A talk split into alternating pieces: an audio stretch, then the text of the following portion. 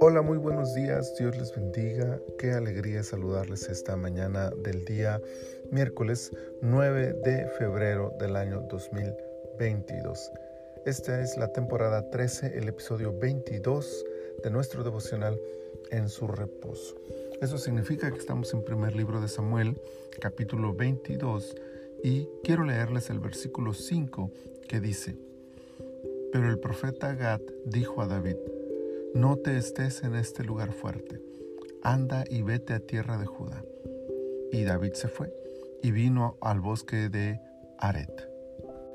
De aquella huida de David de su hogar al momento de este capítulo han ocurrido muchos eventos y ha recorrido muchos kilómetros. Fue a Nob, a Aquis, a la cueva de Adulam y a la mispa de Moab. Pagaba sin rumbo claro, no tenía idea de qué hacer y de cómo hacerlo.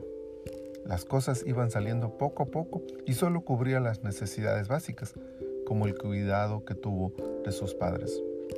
Tuvo que fingirse loco, habitar en las pésimas condiciones de una cueva y ahora en un lugar fortificado, pero de otro reino.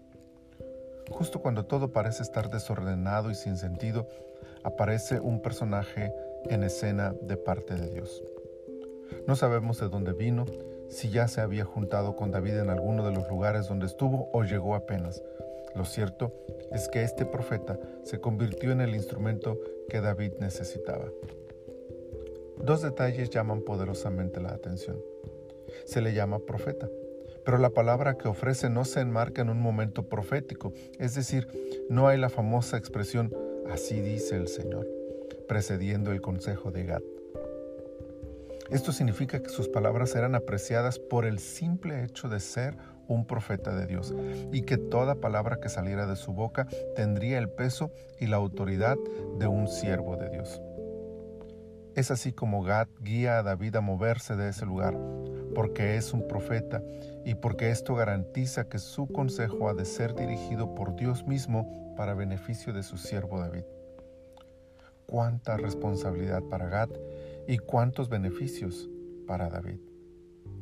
La autoridad espiritual de Gad es un peso que recae hoy sobre todos aquellos que han sido llamados por el Señor para guiar a otros, pues sus palabras han de ser siempre estimadas por sus oyentes cuán necesario es que los siervos de Dios de todos los tiempos entiendan que sin necesidad de estar en un púlpito o en un momento espiritual, sus palabras tienen un efecto en quienes los escuchan por el simple, el simple hecho de ser personas en autoridad espiritual. Pero igualmente, qué importante es saber que contamos con la dirección divina. Esta puede darse por el medio sobrenatural que es la palabra de Dios, pero también por el consejo sabio de quienes tienen autoridad espiritual para guiarnos.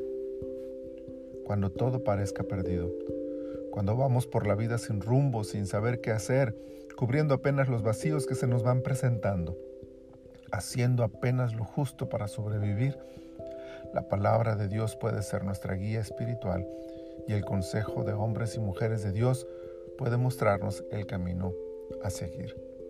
Seamos sensibles a su voz y obedientes a su palabra. Padre, muchas gracias por esta palabra, muchas gracias por este día, muchas gracias por cada una de tus bendiciones.